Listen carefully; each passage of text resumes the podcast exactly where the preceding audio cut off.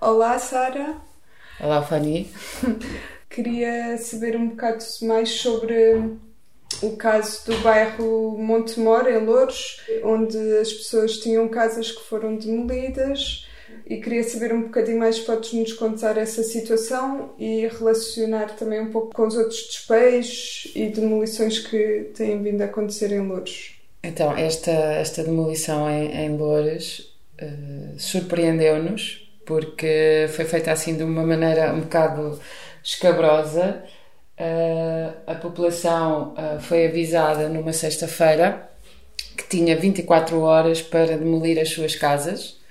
Uh, caso não demolissem as casas, a Câmara iria lá com as máquinas, iria fazer a demolição e as pessoas ainda iriam ter que pagar os serviços da Câmara. Era isto que estava escrito no, no edital. foram 19 num bairro onde existem cerca de 108 casas, uh, acho que são 108, um, e 19 foram marcadas não é, pela Câmara. Uh, aliás, pôs-lhes um papel à porta que tinham que ser demolidas. Um, a Associação Interazera, que trabalha ali no bairro, contactou a Habita para explicar esta situação e para perceber o que é que podiam fazer. Nós não achámos que haveria demolições num fim de semana, não é? E então uh, o que pedimos foi para tentar fazer um, um, inventário das casas e tentar ter um registro de todas as pessoas, da sua condição, se já estavam inscritas para a habitação social ou não, que foi o que nós fizemos também no, no bairro do Talude, também em Montemor. Mas na segunda-feira de manhã, às nove da manhã, recebo um, um telefonema a dizer que as máquinas estão no bairro. Uh, e as máquinas entraram, a polícia acompanhou as máquinas e a primeira casa uh, a ser demolida, vivia lá uma senhora que estava grávida de sete meses, uh, foi tirada de casa, visivelmente estava afetada pela situação, porque é uma situação de muito, muito stress. Um, ehm, o resto da população também se juntou e estava bastante indignada e a tentar defender a, a, aquela, aquela senhora. E aí nós podemos ver que houve um comportamento da polícia. Esse vídeo nós nunca chegámos a, revelar, mas a, polícia basicamente diz: uh, vocês uh, uh, têm que se portar bem, porque se não se portarem bem, nós vamos carregar em vocês. Isto pode ir lá pelo amor ou, ou pelo ódio, qualquer coisa assim que a polícia disse. E estes foram os primeiros momentos de grande aflição. Veio a ambulância, ela sentiu-se mal. O irmão dela, que vivia na, na casa ao lado, uh, estava em cadeira de rodas, foi transportado uh, também à força e começou, começou digamos, esta, esta tensão no bairro que se foi prolongando até ao fim do dia. As máquinas estiveram lá o dia inteiro, demoliram as 19 casas. Da Habita fomos lá três pessoas tentar perceber quem é que eram, quantas pessoas é que eram, quantas casas eram, porque ainda era tudo muito confuso, não tínhamos essa, essa informação mas uh, perante, perante o aparato que encontramos já não era possível fazer nada. Era só ver as casas a ser demolidas e tentar pensar uh, qual será a próxima estratégia. E os próprios moradores queriam ir para a Câmara naquele dia, mas ao mesmo tempo tinham que ficar a proteger as suas casas, então decidiram que iriam protestar em frente à Câmara no dia a seguir. E fomos em frente à Câmara porque queríamos ser ouvidas pelo Presidente e pelo vereador da habitação. Ao fim de meia hora que tivemos a fazer algum barulho, eh, veio logo uma funcionária da Câmara a dizer que íamos ser recebidas às duas e meia da tarde. Eh, e quando fomos recebidas às duas e meia da tarde, recusaram a entrada da Habita e da Interazera. Eh, foi só o presidente da Comissão de Moradores. E ficámos um bocado, digamos, chateadas nesse sentido, porque acho que é importante também estar em outras associações nestas, nestas negociações mas basicamente o que a Câmara disse é que pronto, já está feito, agora é com a Segurança Social. E no dia a seguir, os moradores mobilizaram-se para ir à Segurança Social, para ver quais eram as propostas que a Segurança Social tinha, tinha para apoiar estas pessoas que perderam a casa. E o que a Segurança Social disse é que podia dar um mês para apoiar a renda. E o resto, perguntamos nós, não é? Como é que é? E eu gostava de também enfocar aqui um bocadinho a história da Letícia, porque acho que é muito sintomático do que, do que é a crise da habitação deste país e da falta de, de apoio social. Uh, a Letícia uh, foi a tal mulher grávida que contactou a Segurança Social e a assistente social basicamente o que lhe disse foi que com o RSI e com o apoio pré-natal que ela tem aquilo era suficiente.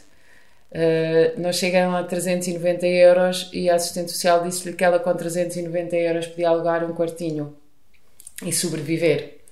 E, e, e isto acontece várias vezes. E a conversa continua uh, com a assistente social também a dizer-lhe que se ela não tem boas condições aqui, então devia voltar para a sua terra.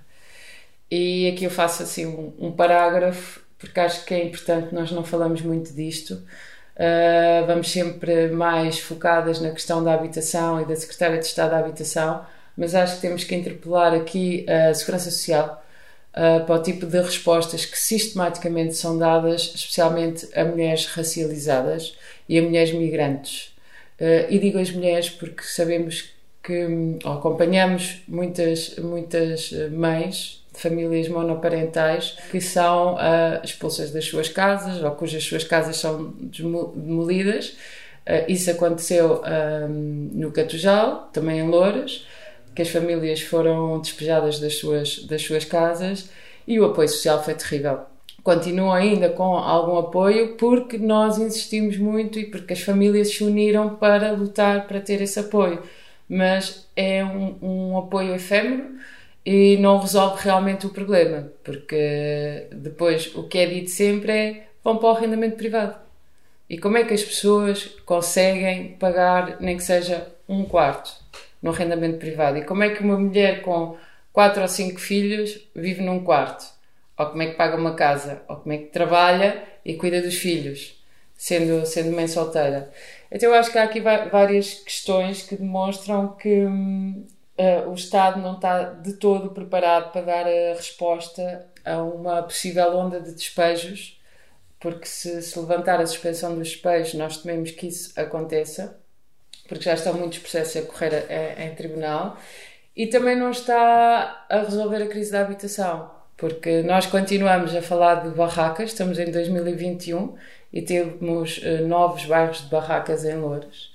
Continuamos também a acompanhar uh, ocupas que da habitação social, temos o caso do, do Iru uh, no Porto, que felizmente se organizaram e conseguiram parar alguns dos, dos despejos. Uh, então a, sensação que dá é que, passado 10 anos, parece que as coisas não mudaram assim tanto. O, o que era o Programa Especial de Relojamento, foi revogado, mas o primeiro direito que vai substituir este programa, não é, para resolver esta esta falta de habitação, especialmente para famílias carenciadas, um, desde 2018 que está no papel e ainda não saiu do papel.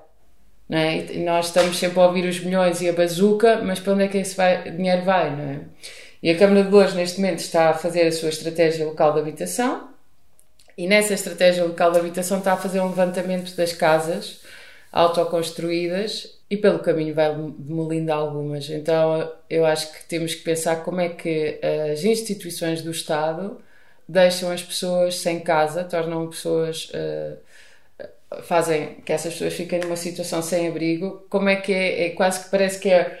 Demolimos primeiro e perguntamos depois, que foi um bocadinho isto que aconteceu. E achamos vergonhoso que seja o próprio Estado a fazer estas, estas demolições ou mesmo despejos ou desocupações, no caso da habitação social, sem garantir que as famílias que já estão fragilizadas tenham realmente um apoio. Porque o apoio que a Segurança Social dá não é um apoio real e não é um apoio estável no tempo. É uma migalha. É um mês, dois meses, três meses e depois não se resolve nada e a pessoa pode voltar a ficar nessa situação. E para finalizar, eu gostava também de falar aqui uh, da violência deste processo. É uma violência muito grande, uma violência psicológica para os adultos, mas acredito também para, para as crianças. E como é que isto tudo é feito sem ter uma assistente social no local, sem ter eh, uma psicóloga no local que deveria estar, porque isto é uma situação que pode provocar um trauma, não é? Uh, ver as casas a serem demolidas, as suas próprias casas ou dos vizinhos, viver no medo, não é? Para uma criança pequena, uh, mãe, quando é que vem a máquina para destruir a nossa casa, não é? É, é uma situação muito violenta que também não está a ser acautelado, não é?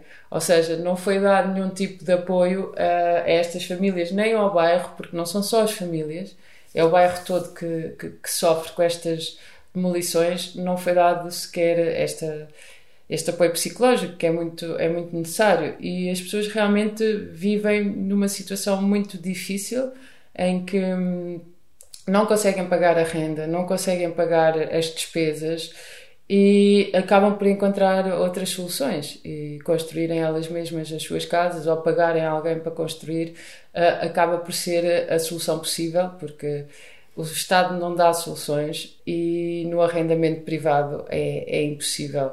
Vamos continuar a acompanhar a Câmara de Louros porque receamos que haja mais demolições e lamentamos muito que a Câmara também não esteja disposta a comunicar connosco e, e que insista numa narrativa de, dos negócios, de, de, uma máfia da construção civil, sem realmente se preocupar com, com as famílias e com as pessoas que vivem naquelas casas. Obrigada.